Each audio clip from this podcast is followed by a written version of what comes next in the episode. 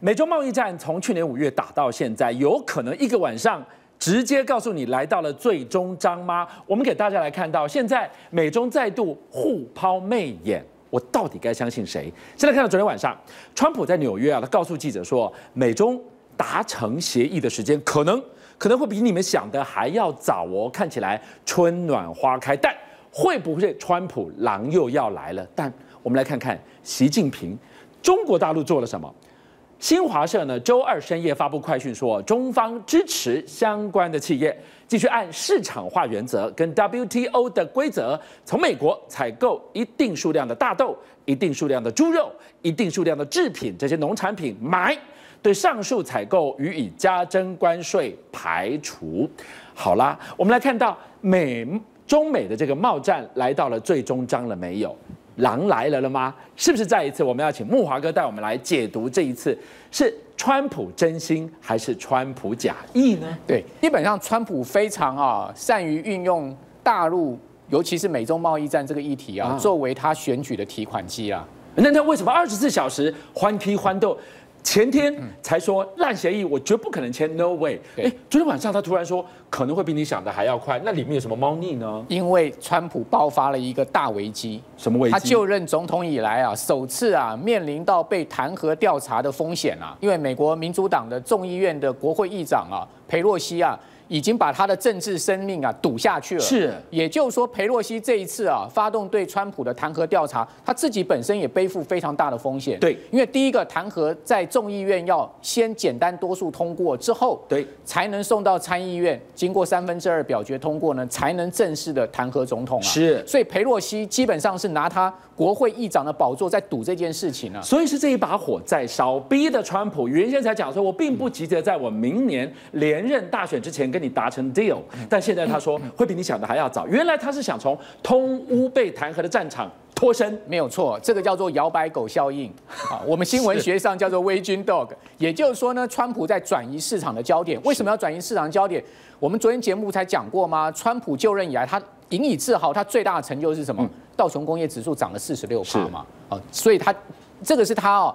呃竞选连任非常重要的政绩，所以俊相，你觉得股票能跌吗？不能跌，美股涨都是他的功劳啊。那我告诉你，危机马上来了。为什么？因为大家可以看到，去年十月是美股暴跌一大段的一个恐怖的第四季啊。对。那现在目前看起来，这个美股似乎在这个地方有一个双头的这种恐怖的 状况啊。哎，再过几天又来到十月了呢。对啊，你有没有觉得这个地方很像是一个？M 头有没有很像？也就是说呢，如果在这个点上面呢，看起来要破线了。嗯，哎，川普是懂技术分析的，叫川普投顾啊，全世界最大的、最厉害、最准的是他，最厉害的分析师就是川普啦。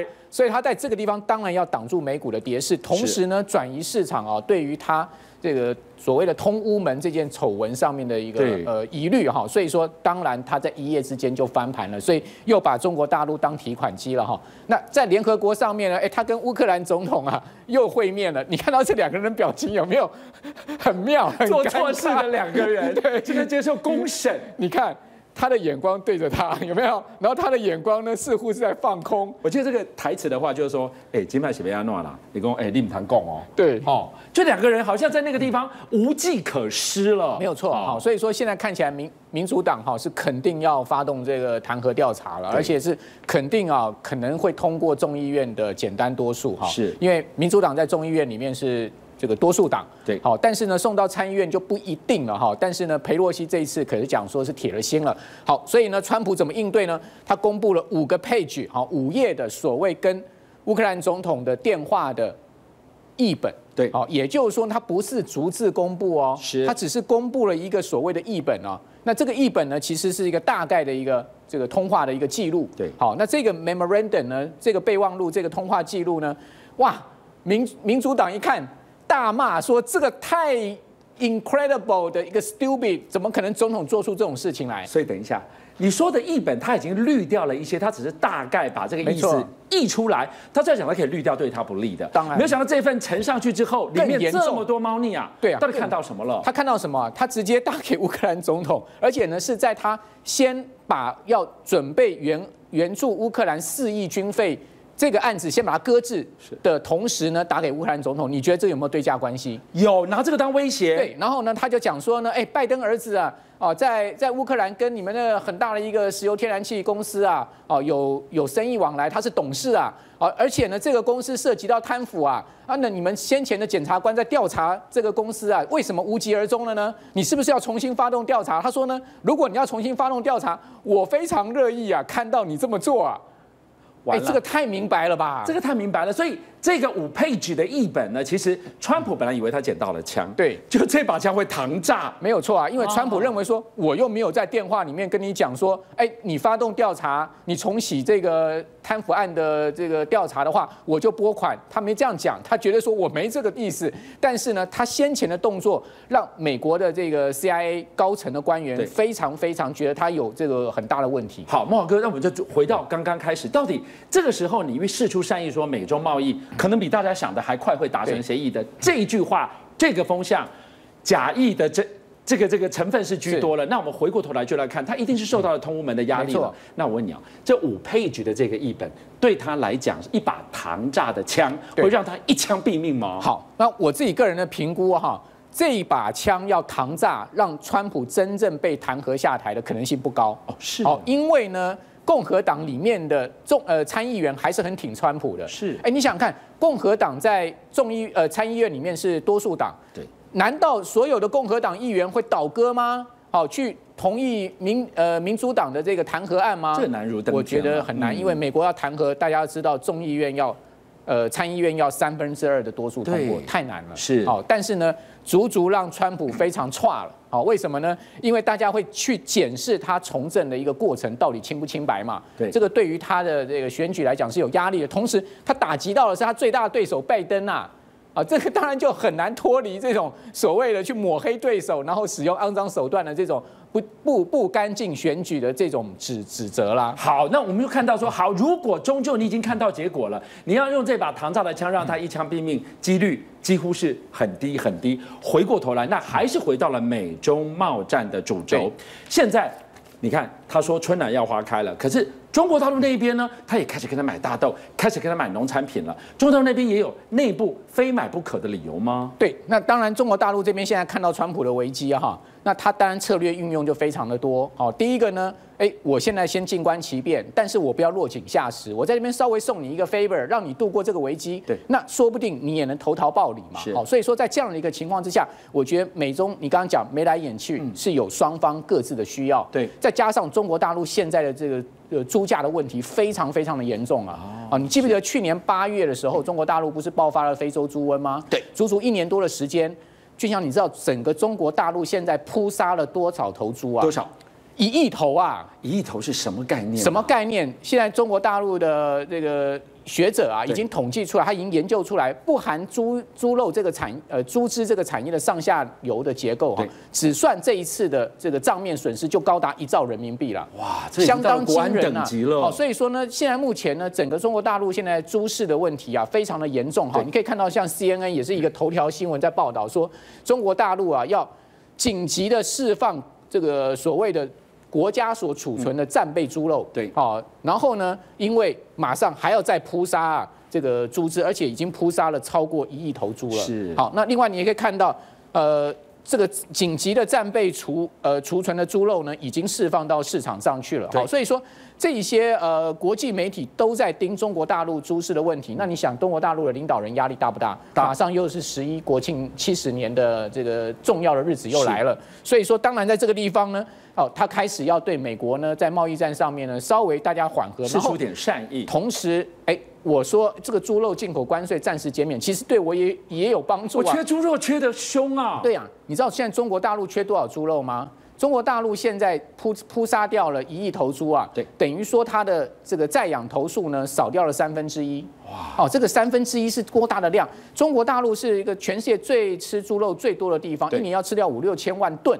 好，那。总共要吃掉大概七亿头的猪，那你想看呢？这个猪的产业链一旦整个崩毁了之后呢，那个食的食的问题有多严重？对，所以你可以看到，它现在整个猪场啊是非常严密的在在这个控管哈消毒，但没有办法，整个疫情还是啊这个铺天盖地的去爆发。所以你可以看到国际媒体都在报道说什么呢？猪价还要再涨，好，然后同时呢，猪价已经创历史新高了，那未来可能还要再涨三十趴。哦，那当然，中国大陆在那边顺水推舟，就说什么呢？他要买更多的美国猪肉了。哈，在这一次的贸易谈判上面，我们会试出善意，买你美国大豆，买你美国猪肉。你有没有觉得这有点顺水推舟？是，我也有需要啊。对啊，我也有需要。两个真是有默契。对啊，难怪这几天在中国大陆，你去看他们的这个网络新闻，有一则就被推播的很厉害，说这个网易啊，对，他们要在浙江买五十呃养五十万头猪。哇，这个事情这这简直是炸锅了。他们觉得说。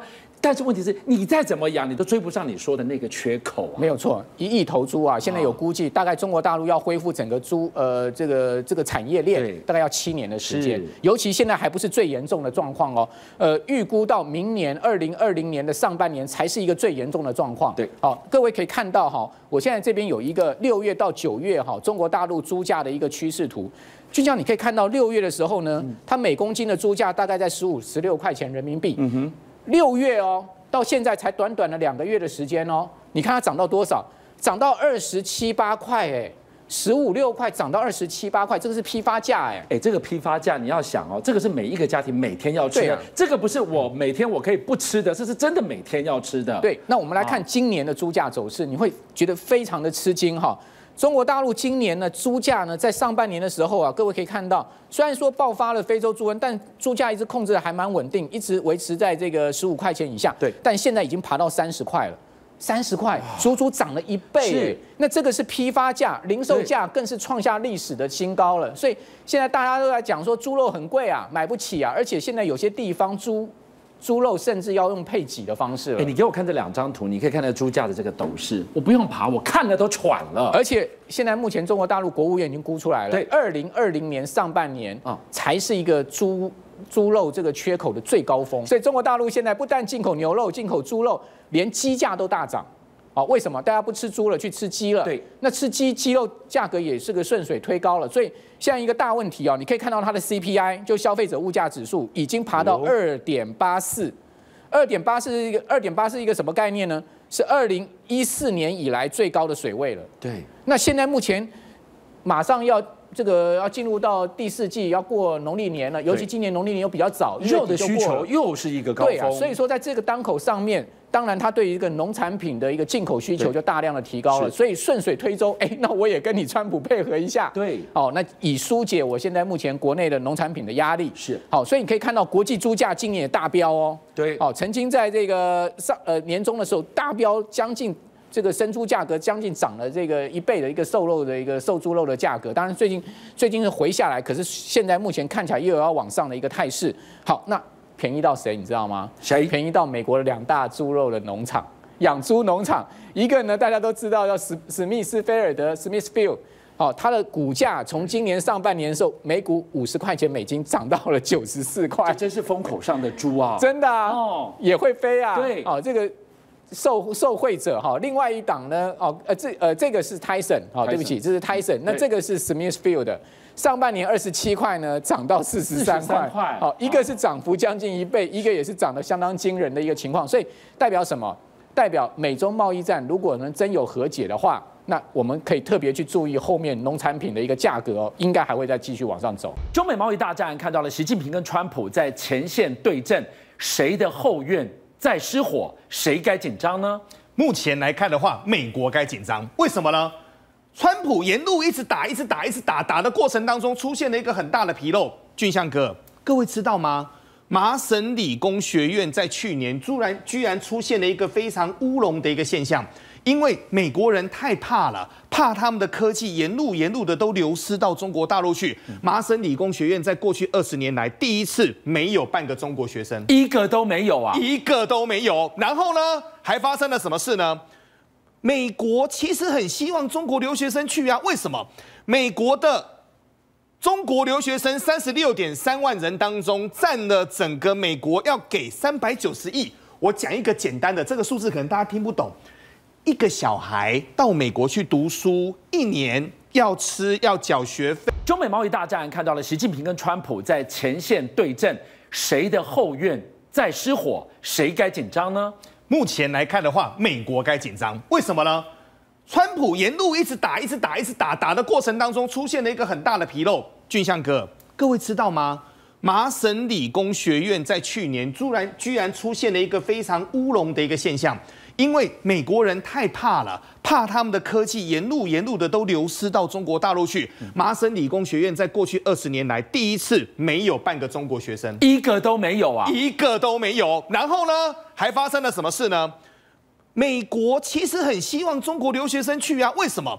美国的中国留学生三十六点三万人当中，占了整个美国要给三百九十亿。我讲一个简单的，这个数字可能大家听不懂。一个小孩到美国去读书，一年要吃要缴学费，可能要买车，一年要花十万到十二万美元。是学生不去啦，学校没有学生来怎么办？所以中美大战打到现在，打到谁？打到美国人自己的荷包哎！不止打到美国人自己的荷包，这个是学校这一块哦。这个叫做 Moronkov。Moronkov 其实我先跟各位报告，我一直觉得他是一个最大的鹰派。为什么他是最大鹰派呢？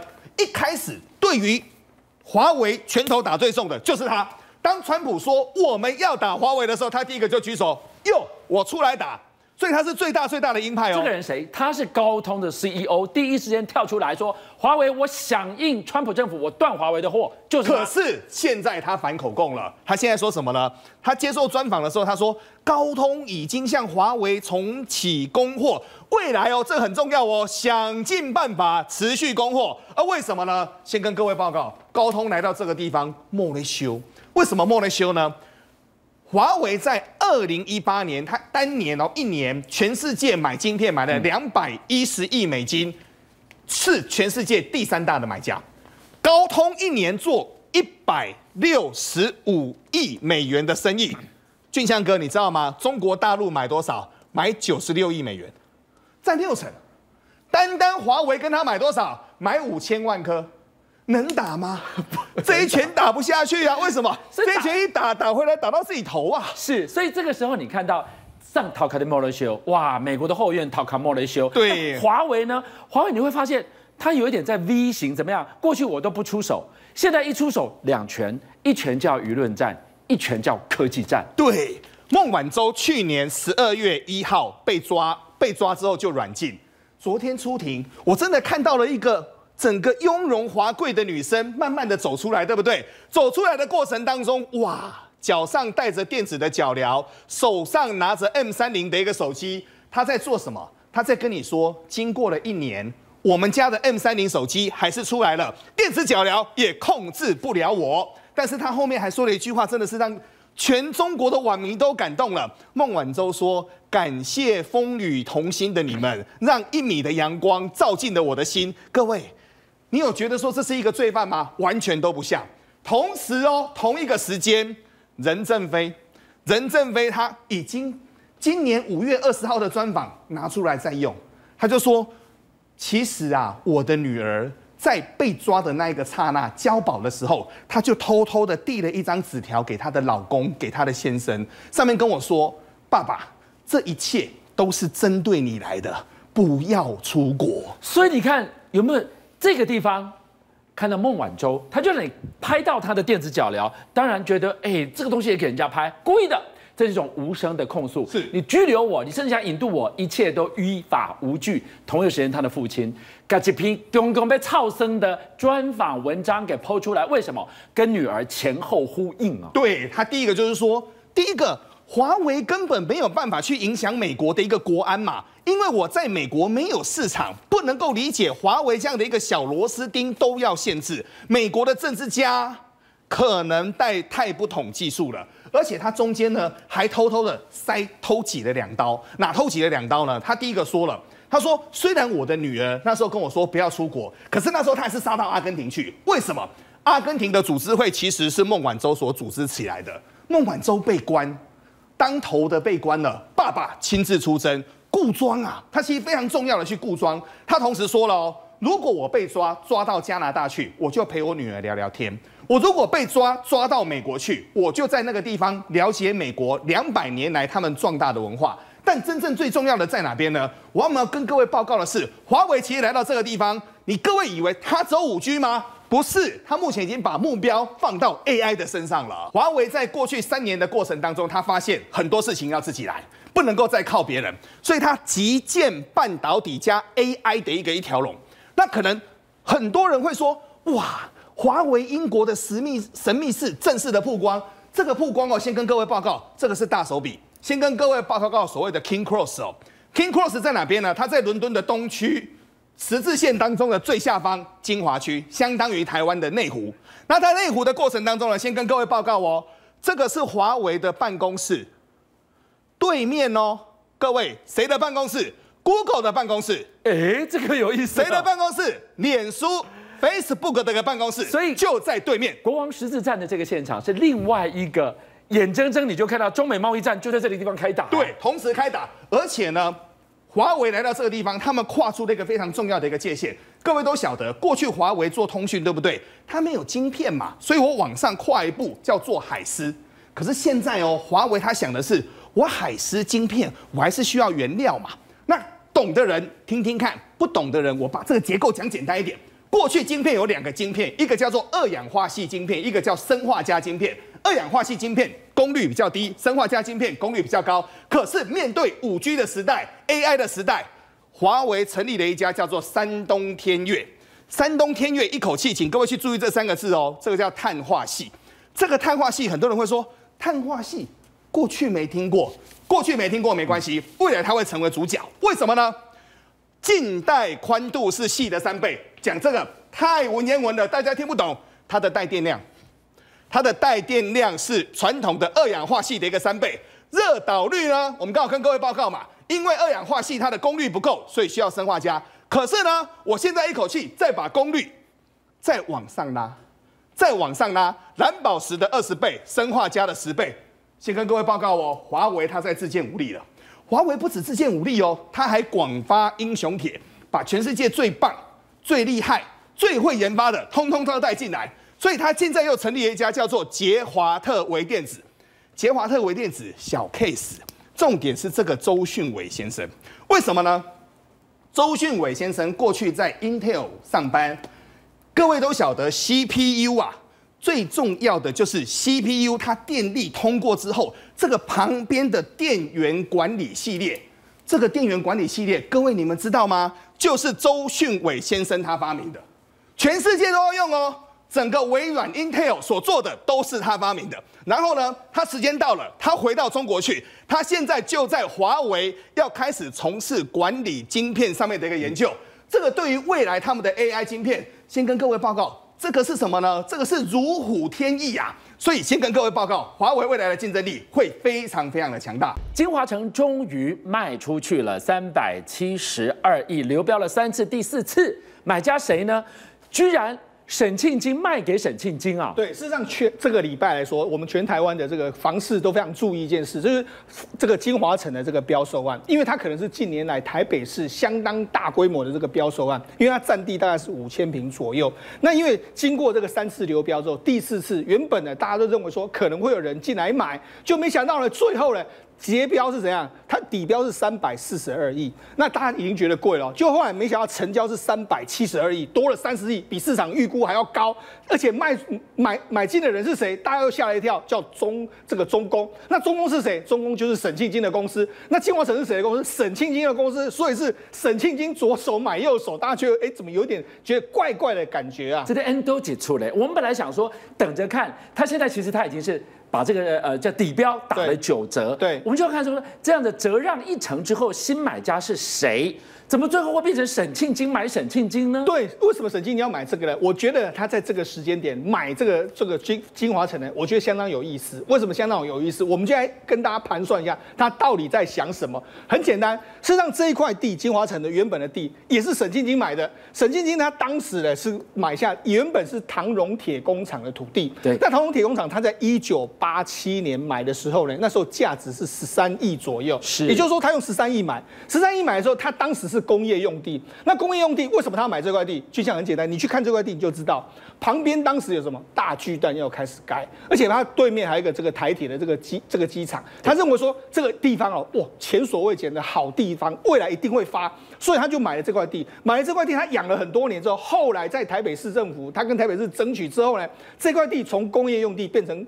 桑山特这个用地，桑山特是什么呢？原本是工厂，桑山特就是可以盖一些这个百货商场啦、啊，盖一些什么这个办公住宅这些用地。唯一的不可能就是说你不能够盖这个所谓的住宅，所以桑山特当时是他取得这样的条件。那这样的条件的时候呢，他想说，哎，那这块地的确是不错，他用桑山特的名义就开始盖盖这个金华城这个案子。那金华城呢，这个案子一共有六点五万平左右。后来盖的时候，因为我们知道他当初用十三亿买，对不对？金华城他花了两百，他自己说他用两百四十亿盖了这个金华城，包括说这个这颗蛋跟整个这个建建案跟下面的这个停车场，他因为他停车场的地下七楼，他都这样给把它盖出来，好，花了两百四十亿。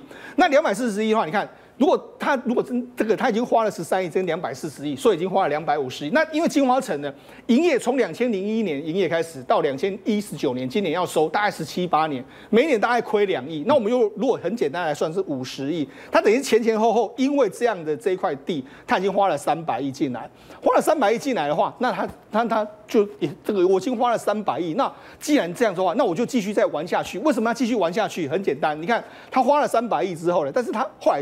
盘一盘算，哎，不对啊，这块土地未来可能会更有价值啊。对，为什么会更有价值？就像你知道，这块土地呢，原本的容积率到底是多少？它原本是三百九十二，但是呢，他说，哎，这块地呢，我当初跟这个前好市长在争取的时候，他说要增加到五百六十。增加五百六十的话，就像人家至少增加一百亿以上。是，但是因为当时的郝龙斌都给不给他放行，所以他非常气郝龙斌，一直说你这个郝龙斌怎样。后来我们记不记得双子星的这个投标案里面来说，其实这个这个这个第一标、第二标就是中公，中公后来就还不去不去领标，导致这个郝龙斌整个脸子很面子很难看了。所以郝龙斌也是就是卡住他这个。后来一直到柯文哲市长上任之后。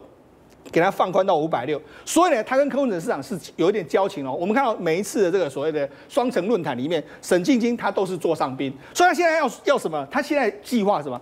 他现在要跟这个台北市政府争取说，我商山特我把它放宽，放宽这里面可以做什么？他的新计划里面可以盖豪宅，可以盖住宅，盖豪宅盖住宅之后呢，哎，很简单，你看我光是把这个恢复之后呢，这个原本就可以增加百亿以上。如果我再可以盖豪宅的话，少说这个案子推出来，随便算一算都是六百亿起跳。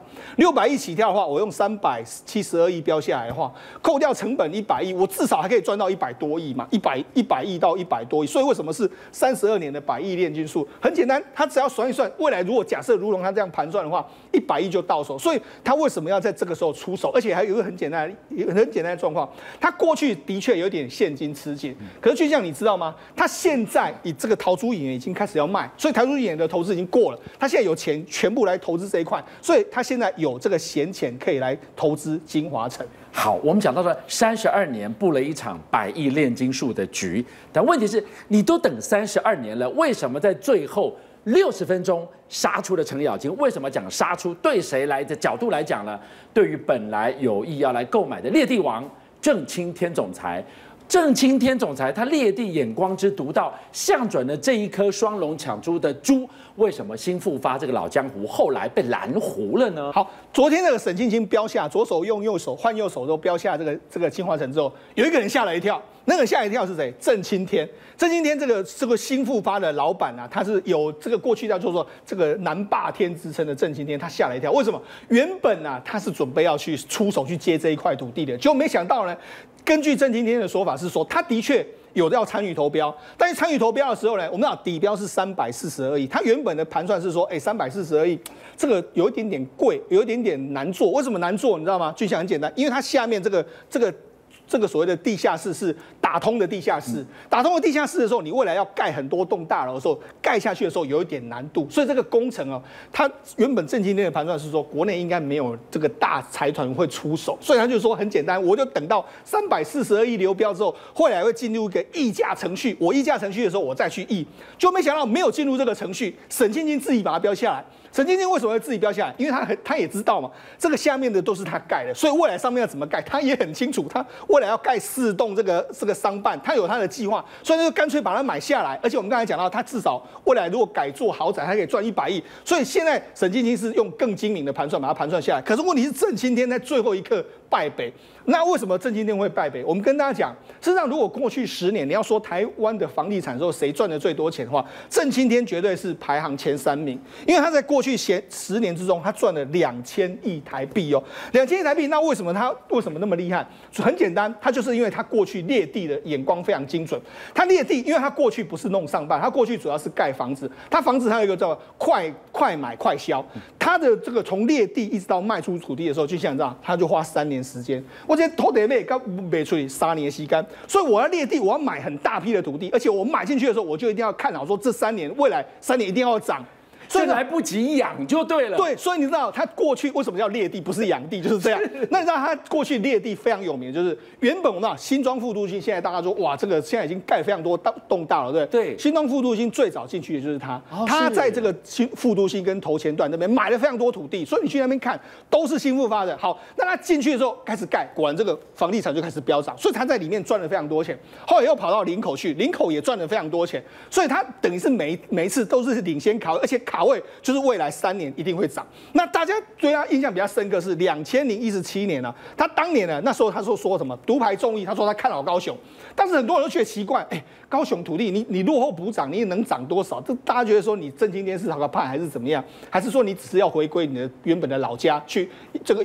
因为他的这个发源地就在高雄，人家远远说就是这个样子，就没想到，哎、欸，还是让他赌对了。为什么？两千零一十八年的时候，韩国瑜上台，韩国瑜上台之后。短暂，我们去年不是都讲到，他上台之后，哇，高雄的地价涨了一波，房价涨了一波，地价往上涨，那他的土地呢，完全都往上涨，所以很多人就说，哇。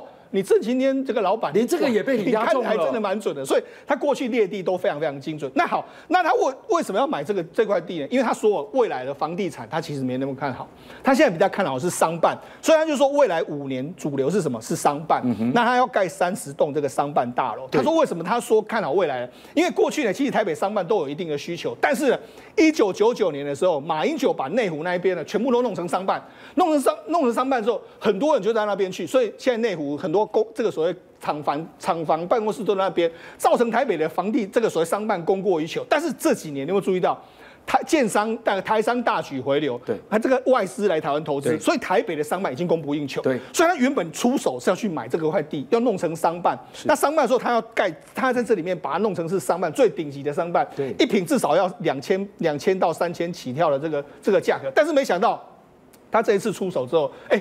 惨遭滑铁卢。持续关注中美贸易大战打到现在一个星期的第一天开始呢，杰明要带我们来追踪。没有想到，川普政府找到了新战场，他打到了连一张邮票都要追究。一张邮票什么了不起的地方吗？是，如果这张邮票价值是三亿美金呢？哦，如果这张邮票造成的就是美国制造业跟中国制造业价格只光在邮寄费用就有价差呢？只是邮票。对，如果这件事情打到就是中国可以利用这个邮差的价差，瞬间把美国的企业给干掉呢？这是过去这十年正在发生的事情啊！想不到。所以也就是说在。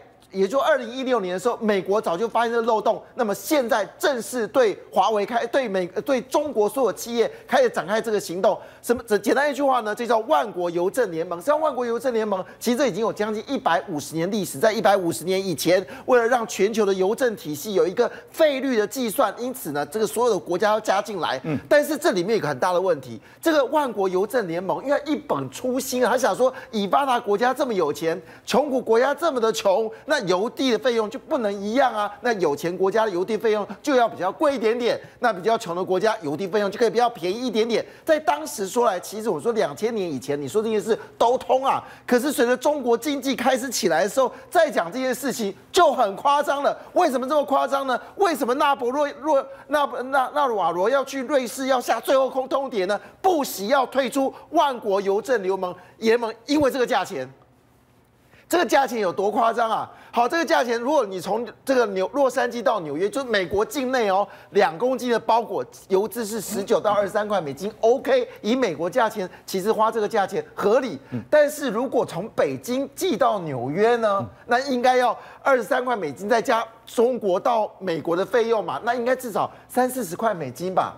应该。结果呢？结果只有五块美金啊！所以这么一价差，差了十四到十八美元。换句话说。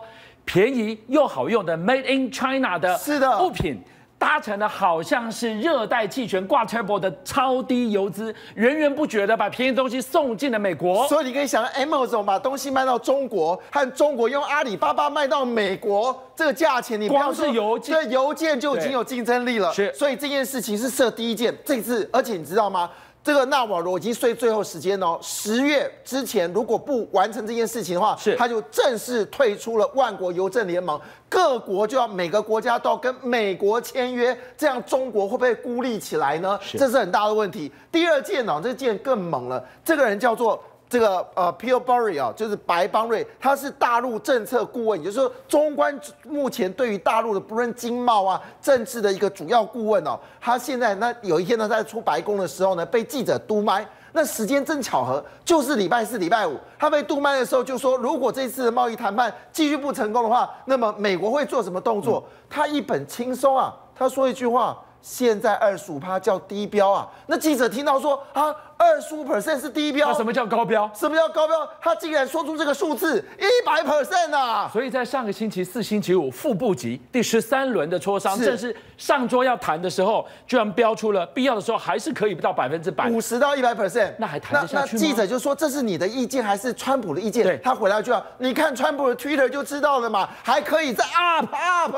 好，这是第二支箭，我觉得第三支箭哦更猛，这是完全阻绝未来中国到美国的任何的窗口都没有了。我先讲这个故事之前哦，先讲一个案例哦。这家公司非常的厉害，它是美国很重要的一家锂电池的公司。好，那么这家公司呢，它快要倒了。那么中国想要快要倒呢，赶快要去买它，出价呢将近四点五亿美金。好，但是呢，美国说不行，这家锂电池公司呢太重要，以这个国安机密。国安的这个这个我们说的这种所谓的关键技技术呢，不卖出去，就这家公司撑不住了，它叫 A 一二三，就倒掉了。倒掉之后呢，哎。破产法不归财政部管呐、啊，所以这个中国的企业直接用破产在破产法庭直接把它买下来了，而且价格美国政府了，对，价格比四点五亿美金还要更低。那不止这样的案例太多了，因此他们这次加了一件事情，就是绝对不能用破产巧门把关这个关键技术给卖掉，正式堵绝。中国任何想要取得所谓关键技术、关键基础建设，还有包括一些各资，通通没有了。好，当然我们知道最杀手的应该是这一件吧，因为我们知道我们在网络上面在作业的时候，很怕你的软体没有办法第一时间阻绝骇客或者网络现在重大的弊案嘛。因此，国际啊，为了这个事情呢，就组织了一个叫做国际安全响应联盟组织。当然，华为也是其中的一份子，大家分享任何可能网络上的攻击。但是就在上礼拜，也是。礼拜五，他正式被踢出去了。这个事情一踢出去，告诉一件事情哦，全世界任何最新的骇客讯息，华为完全不能分享。人们就会想说，那我用你华为的东西，我不能分享全球最新的网络攻击，那我是使用者，我用你的系统。那我会被网络攻击而没有办法抵抗呢？好，这个事情恐怕对华为是开棒一枪，狠狠的一枪啊！好，中美大战，你可以看到美国不断不断的在退群组。这个第一个讲到的万国邮政联盟，我计较邮资，对你如果不改，我就退。是这个地方是把华为给踢出去，一样是退群组的概念。不说到了华为啊，你看。这几个星期，我们天天在关注川普怎么去狙杀华为的五 G，打得下来吗？是打不下来。我们接下来告诉大家，为什么打不下来？原来最坚实的市场在中国大陆，第二重要的市场呢在欧洲。接下来我们就来谈谈，为什么它可以在欧洲站得这么稳？原来答案在英国，它最重要的那个五 G 研发的脑袋就设在英国。为什么选在这里？我必须说，任正非的眼光真的很遥远。他在二零零一年就在英国布局了，而且他布局的方式是跟。这个英国最强的学校跟最小技职学生合作，我怎么说呢？剑桥够厉害吧？厉害，剑桥就是他最大的伙伴。好，我们先谈这件事情哦。就在这个风雨飘渺之间，大家觉得华为快要阵亡的时候，华为一点都不在乎。最近开张了一家公司，这一个研究单位叫做伯明翰五五 G 的培训中心。二十号就正式开幕了。先看这一段没有什么稀奇哦，看下一段才厉害。他要替英国人每一年制造一千名以上最新的五 G 网络工程师啊，要打造英国成为欧元区最强悍的五 G 研发中心啊！人哇，在地化，你的人我培养在你的土地上，你就不用防我。而且重点是，英国现在拖最需要的就资金，这一砸就砸了三十亿美三十亿英镑，直接给你们英国啊！是，所以不止如此哦，事实上华为更狠的事情，他跟英国政府说，他们一年的总共营收是七千五百亿人民币嘛，他跟英国保证，其中这七千五百亿的百分之十不花在别的国家。就花在你英国，光英国就砸了一成啊！对，所以当然对英国来说，哇，你是我的好兄弟，现在全世界背离我，只有我。其实这过这过程当中有一个很重要的人呐、啊，这个人叫李嘉诚。嗯、为什么英国跟这个华华为的关系比较不错呢？因为当时在五 G 不确定的情况之下，其实美国给英国很大的压力，他知道你们关系很好，我就要阻绝于你啊。结果没想到李嘉诚呢，正好在英国买了一家叫做 Three UK 这一家这个电信公司，它不是最大的，它其实第四名，市占率有百分之十五。可他做的第一件事情，就是所有电信公司在观望，我到底要买 Nokia 还是买 Ericsson 还是买华为，在犹豫不决的时候，他开了第一枪。他一口气就买了二十呃两百亿人民币的设备，说我来做。没想到这件事情变成推倒骨牌的第一张牌。他一推倒之后，包括了这个英国的电信，包括莫大峰，跟着就开始买进。你知道，就这件事情，他在英国市占率就超过百分之八十。也因为这件事情，欧元区看英国都这么做，所以到现在为止，德国还要继续跟华为在一起。因为如果今天他不跟华为在一起的话，在德国电信跟英国电信对决对决之下，德国电信很可能会输输掉啊，所以李嘉诚真的帮了华为好大的忙啊！但今天你以为只有这样吗？我们进一步啊，要请杰明带我们来看看李嘉诚帮华为，这居然不是第一次。那上一次第一次什么时候呢？事情要从当年。思科狙击华为来说起，我们讲到美国最大的就是我们说思科。以前我们在做股票，尤其是在两千年以前呢，你只要做电信股哦，已经去买思科就好了，因为思科在路由器交换器里面是全球市占率超过百分之八十，是没有人敢挑战思科。没有人，我在说，没有人敢挑战思科。那么思科呢？当然我们要说一句话，这个时候呢，就看到这个，因为有李嘉诚的帮忙之后呢，其实华为逐渐壮大，它在全球其全球的地方，除了美国之外，直接挑战思科，而且市占率已经逼近思科。思科内部还做了一个调查报告哦，叫做把思把华为当做最大的竞争对手，要把华为处理掉。所以双方其实战斗已经慢慢接近到濒临一个。这个我们说的就要交火之际哦，结果呢，华为做了一件事情，他想说他不想跟思科这个对决，那思科又指控他可能有些商品哦是有侵犯智慧权的，那你知道任正非就和以和为贵嘛？他说好，如果你觉得哪有侵犯这个专利权的，我就把它退出来，但是我产品照卖。原本是一个善意的表态啊，就思科看到哎，他有鬼。他竟然愿意退让商品，所以他就决定呢，在这个美国呢，直接在法院上控诉华为商品侵占智慧权。你你知道吗？如果这个一旦判成功的话，那么全世界很可能都不能卖华为的商品了。当然，这个战争如果失败，那思科就等于做演美国市场，华为可以进来了。那场战争双方律师攻防啊，那任正非觉得。我没有问题啊，我东西没有剽窃你啊。他觉得这个是猪屎战，但我有信心。但是没想到这一针打下去的时候，发现到媒体铺天盖地的指华为就是剽窃者，华为是智慧的这个伤害者，思科被受到伤害了。这是美国精神啊！加上律师跟这个媒体的一个攻法的时候，第一战。即便任正非拿出了证据说我没有剽窃，但那次只能达到五五坡啊！任正非吓到了。如果这事情如果继续研发下去的话，问题可能思科不是呃华为不是失去美国市场，连进美国市场都没有，可能全世界都有出问题。就在这个时候，他爸妈过世了。这个时候，他的员工开始离开了，因为所有人都认为任正非没有希望了。可是你知道任正，而且你知道吗？当时华为内部还做一个叫做 “beat 华为”。就是要把华为干掉这样的讯息，就在这时候，任正非想到一件事情。那与其如此，我就请那些对我不友善的媒体，你来我们公司看；那些对我不乐意的律师，你就请我过来看。然后他用非常低调的方式在媒体上面发表，我们并不是要去抢思科，而是提供你另外一个选项，因为我的价格是比他便宜二十 percent，但我真的没有剽窃。再输这一步的话，华为任正非没有退路了，是的，他走不出去了，是的。最后他也决定以其人之道还治其人之身。当时钱伯斯你发动舆论战，他也开始邀媒体，邀美国的主流媒体，你来看，邀到大陆来看。是的，而且你知道吗？其实这场战争打到什么程度？你知道，打到任正非在晚上的时候竟然嚎啕大哭，压力大到这个程度，不是只有失去父母亲了，连他骨干都离开了。你想这个战争，任正非能输吗？当然，任正非最后就请了，就是美国最优秀、最有名气的大学，直接你进来检查，就这些大学进来，发现到。哎，这些专家说没有啊，你用的系统跟思科的系统是不一样的啊，你自己有研发出自己的方向，你为什么不说清楚呢？嗯、任正非就说：“我有机会说清楚吗？”嗯、好，这个讯息就在斗大的媒体出现说，说其实华为用的系统跟思科的系统是没有问题。就在二零零三年十月份，他赢了。你看，二零零三年距离现在几年？十六年前，十六年前你看我不起，你去告了我，你紧咬不放，你要把我干掉。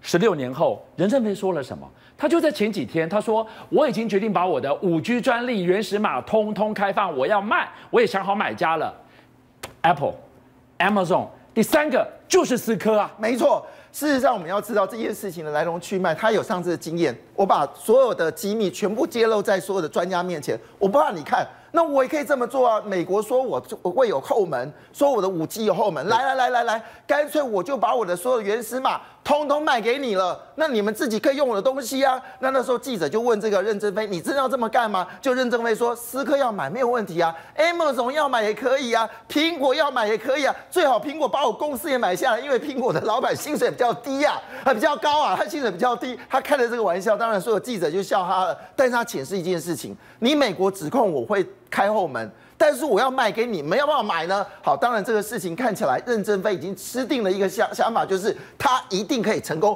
昨天跟前天的这个周末，可以说是二零一九的机王决战黄金周。为什么？Mate 三十呢？它开放预定，iPhone 11开始正式的上市，两边大对决。我们来看看多热闹。这个地方大家看到的是华为的 Mate 三十呢，开放网络预定。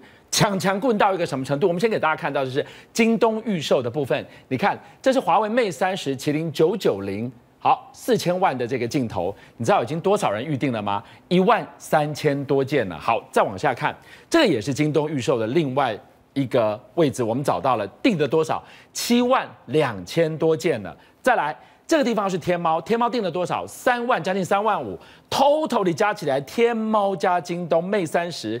一天哦，热卖十二万只抢抢棍。我们再来看到它的死敌 iPhone 11，iPhone 11是真的已经可以拿到了机子的情况之下，深圳的益田广场啊，在九月二十号啊，大排长龙。这个是礼拜五啊，上个星期五，为了排一支 iPhone 11，热腾腾的拿到了这个 iPhone 11之后呢，大家要尬什么？但是尬镜头，尬这个拍照的功能。您来看到这两个功能，第一个。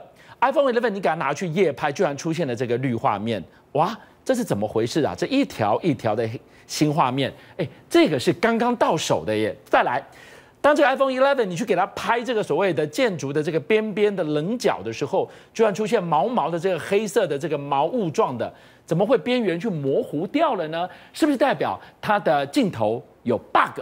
我们不知道，但是这两张照片呢，在网络上不断不断的发酵，有这样的情况，这样的发酵当然是不妙啊，会不会影响 iPhone 11的销售量？但人家讲了，这些大陆消费者很有趣哦，人前说挺华为，转个身立刻去买 iPhone 11，这是什么心态？另外，我们要请阿 Sir 进一步来告诉我们，那回到非苹阵营，能不能在 Mate 30的带头冲锋之下，年底成为市场关注的焦点呢？决战哦，这个 Mate 三十在华为方面是预估要来卖两千万只哦。是去年的话，这个 Mate 二十哦，它是卖一千一千七百万只。所以说今年来说的话，虽然哦这一个所谓的 Google 哦这个 Android 系统不能用，是，但是华为为什么还有这个雄心壮志？对，因为硬体方面哦赢 iPhone 哦绰绰有余哦。那我们认为啊，这个非苹的一个手机直攻苹果的一个弱点哦，那当然如果苹果自己又有一些自曝其短的话哈，可能要特别留意，因为苹果其实这一次的一个新机发表，它重点已经摆在免费的影音串流。嗯一年的一个什么一个所谓服务哦，所以说它大概已经转向了哦，所以投资朋友要特别留意。那我们可以先从啊华为这边来看好了哦，这个 Mate 三十啊，这个配备的一个什么一个硬体最强哦，因为啊在整个的一个非屏手机大概可以出现三个层面，我在今天帮各位来做一个什么一个分析的，就是镜头、散热跟五 G 大概都赢苹果哦。那 Mate 三十它首先它有二十一根的一个天线哦，它与这一个 Note 10的一个五 G 来相比，它速度会快五十 percent。那在方面哦，就是散热方面哦，这一个华为方面一样是石墨烯，还有这一个所谓偏热板 VC 的一个热板，七纳米的一个 EUV 的一个什么一个制程啊，也比上代啊能够快的一个什么一个三十九 percent 以上哦。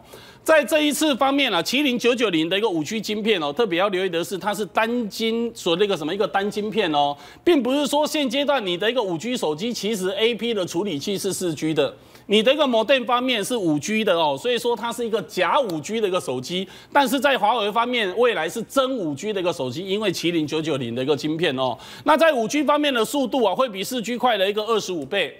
那以整个的一个什么一个蓄电池方面，也就是说电池的一个容量方面是四千五百毫安培哦。那在整个的一个四十瓦方面的一个有线快充啊，在苹果方面是十五瓦而已哦，也是赢苹果。无线的一个充电方面，苹果没有，但是它有二十七瓦哦。所以说我们可以。可以来看一下哦，整个的一个什么一个华为方面呢的一个什么一个第二个的一个重点。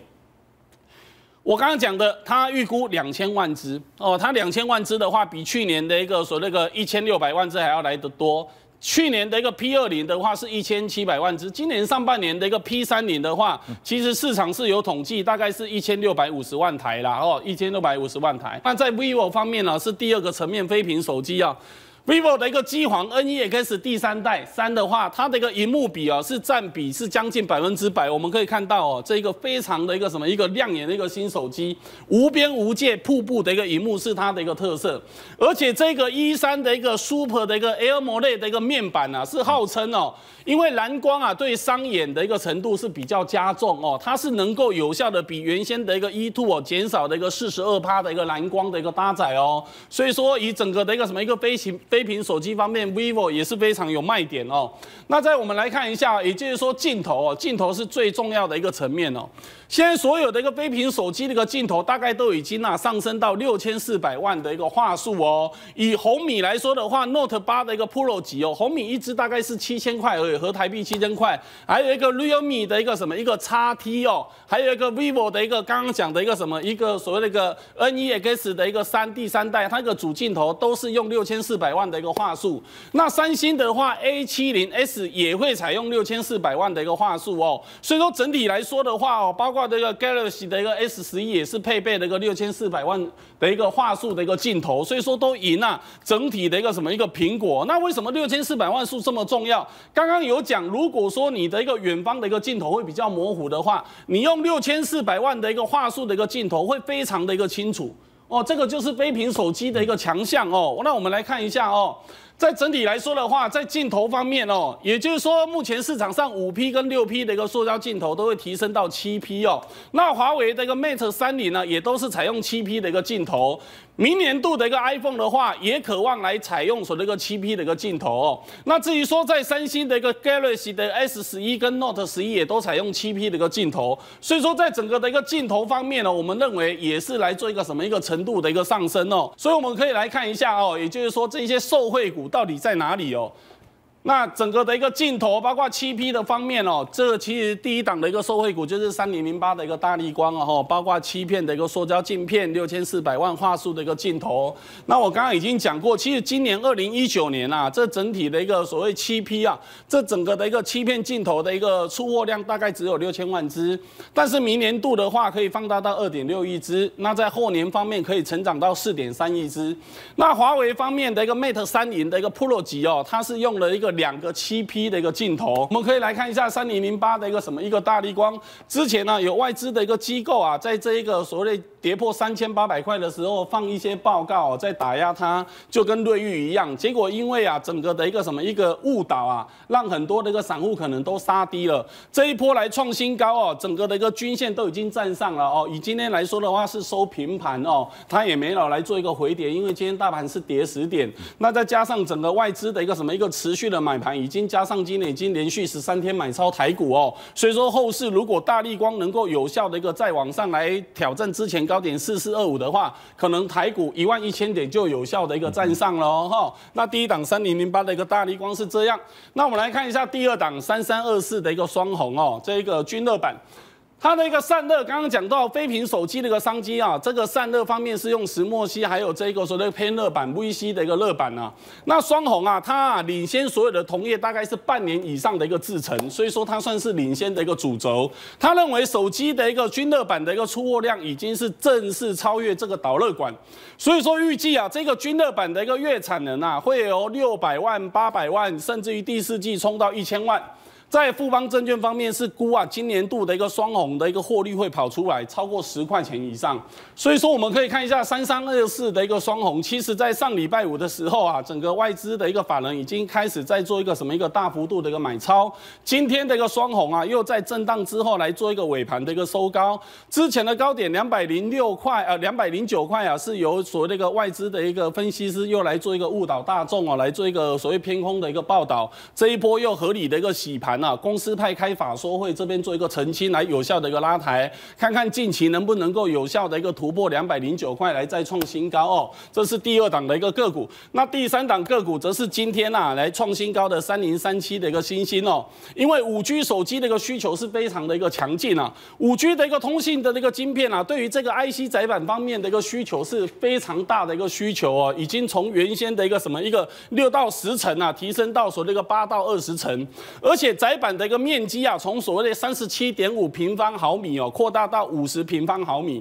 这相当于整个的一个需求啊，增加了一个两倍以上哦。所以说三零三七的一个新星哦，其实啊，我在六月四号也跟各位介绍过，当时才二十九块哦，在今天已经创了一个波段的高点四十八点四零哦，而且啊，整体的一个短中长期的均线都是来做一个五福临门的一个什么一个向上的一个正面性的一个表态。所以说以今天来说的话，量价也是合理的一个微幅放大哦。看看后市能不能够持续由法人这边啊来做一个推升股价的一个动作的一个产生吧。